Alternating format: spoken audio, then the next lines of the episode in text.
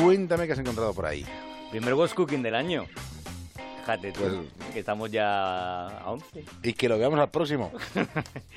¿Qué te traigo? Pues mira, te traigo algo que no puede estar más en boca de la gente estos días, que es reclamar.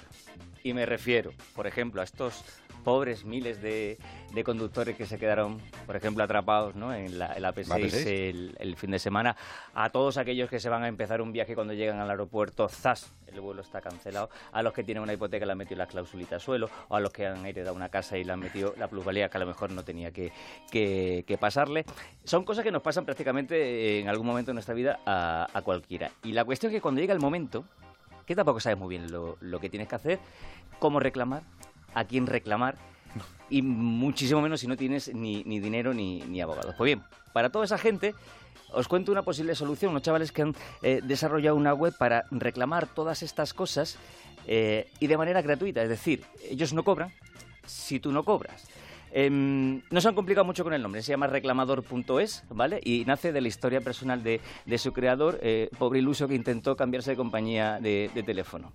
No te puedes imaginar, ni lo consiguió él, ni lo consiguió con asociaciones de consumidores, y entonces eh, decide poner en marcha esta plataforma para eh, reclamar de manera eh, online estas pequeñas cosas cotidianas. ¿Y cómo funciona? Pues muy sencillo, su página web es www.reclamador.es y ahí te, le vas a ir dando toda la información que te van pidiendo, pero mejor que yo lo va a contar Pablo Rabanal. Nosotros guiamos con, pues por ejemplo en este caso que ha sufrido un retraso, una cancelación, eh, cuál era la fecha del vuelo, ¿no? etcétera. Eh, y a partir de ahí anexar documentación. En el caso de vuelos, pues billete. En el caso de, de bancos, pues eh, escrituras hipotecarias. de- depende de la casuística. Y una vez nos contrata, eh, nosotros lo que hacemos es hablar con la parte contraria para intentar llegar a un acuerdo. eh, y si no llegamos a un acuerdo, pues interponemos una demanda judicial.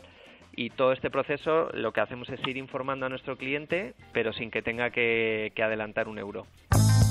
Gratuito, muy importante, muy, importante. A ver, para ellos dice que lo más importante a la hora de reclamar eh, siempre es la documentación, que aportes documentación de todo lo que, lo que te ha pasado y en segundo lugar que te pongas en manos de expertos. Ellos se basan, fíjate, en estadísticas europeas que dicen que cuando el ciudadano reclama de manera individual, las posibilidades de éxito están en torno al 2%, pero que cuando reclaman ellos, por ejemplo, están en el 98%. Están consiguiendo eh, en torno a 2.000 pleitos eh, al mes y solamente el año pasado consiguieron que les devolvieran a sus clientes 12 millones de euros, que no Bueno, es ninguna, ninguna tontería. Y como digo, es una, una web completamente gratuita, hay que recordar que ellos no cobran si tú no cobras. Así que, bueno, ahí está una opción, sobre todo para la gente estaba que está esta semana, ¿qué hago, qué hago con la P6? Pues esa es una opción. Reclamador.es. ¿Y con qué seguimos? Pues con otro clásico de, de enero que son los buenos propósitos. Em, pre- pregunto aquí a la mesa, ¿tenéis algún buen propósito para 2018? Yo estoy cargado de buenos propósitos todos los días, prácticamente. Yo aprender a andar en bici. Andar en bici. Anda Sí. ya. Y mira, lo he dicho en la radio para que así mucha gente me obligue y me pregunten ya. Voy a empezar este fin de semana. Pero cuando hablas de andar en bici, nunca... Aprender a montar en bici. Pero como Pero vamos a ver, Berencarreño, quiero decir que... Eso da es para un- un apunte, ¿eh? Eso Vamos da a para ver un apunte el próximo día. Solo Somos muchas. Y muchos, muchos. Eh, nuestro querido director de informativo, Julián Cabrera, tampoco sabe andar en bicicleta. Bueno, pues ya está. Yo tengo dos mensajes del cura. Adelante. Ahí vamos. El primero es que yo cuando llegué a la brújula no tenía carnet de conducir y la presión pública al hacerlo, al, al- al decirlo por la radio, hizo que en cuestión de una temporada, tanto Marta García ayer como yo, nos sacáramos el carnet de conducir, que ninguno de los... O sea que la estrategia de Carreño me parece buena. Sí, sí. Ahora sí, como ya le dije a ella, mi, traba- mi, mi último trabajo antes de dedicarme al periodismo fue enseñar a montar en bicicleta a gente adulta. Así que vuelvo a ofrecer mis servicios, Esto puede que tengo un aquí. 100% de efectividad en mis Pero que a Bruselas no voy a ir. Ya he encontrado una escuela de gente Bueno. adulta en Madrid y ya lo tengo todo, ya he llamado y todo. Solo me falta pagar e ir. Con tus ruedines y Pero, todo. decir, eh, que te como. Ruedines, bicicleta... Qué Pero qué nombre, digo yo. Bueno, no he ido todavía a la escuela, pero no creo que te pongan ruedines, ¿no? Eso no está desfasado. Bueno, te pueden poner ruedines y coletas y vas allí una una bueno, que veo que os interesa mucho. Cuando empieces voy a contando mis avances, porque hay como... no, cuando empiece no. Jueves a jueves tendrás tu de propia sección, tu propia sección de Pedaleando con Belén, Ben Carreño. Carreño. Y pondremos una música de azul y negro así de las vueltas A ciclistas ver si me vas a mandar al transistor por aquello de los deportes, que yo por la... Pero lo que, me, lo que me parece muy llamativo es que esta confesión no la hicieras cuando Pedro Pablo, un afamado ciclista, estaba al frente de la bruja Pero de la si ya me economía. tenéis frita con la cerveza, con el Tesla y con los coches, ya si meto esto de las bicis. montar en bicicleta.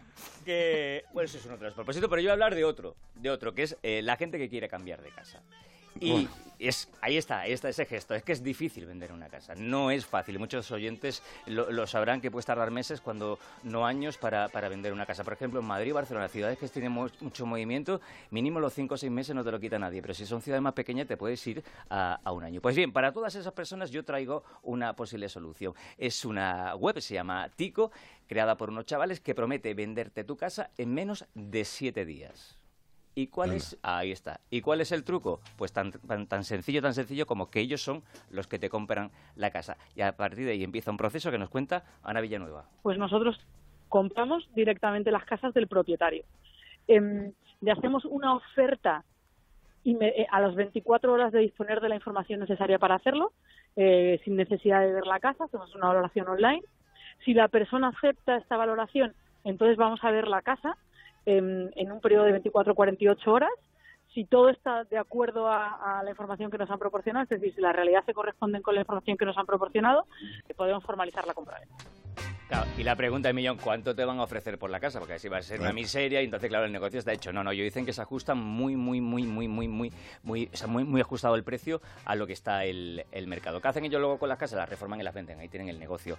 Eh, deciros que nada, tienen seis meses de vida, ya están negociando las, las primeras ventas y para todos los interesados, ¿qué tienen que hacer? Nada, es una web, www.tico.es y ahí tienen toda la información para vender su casa. Ellos dicen y, y afirman y se comprometen a menos de siete días Para ponerse en contacto con World Cooking, arroba OCR en el Twitter y emprendedores arroba onda cero punto es en el correo. hasta el jueves que viene. Adiós, queridos.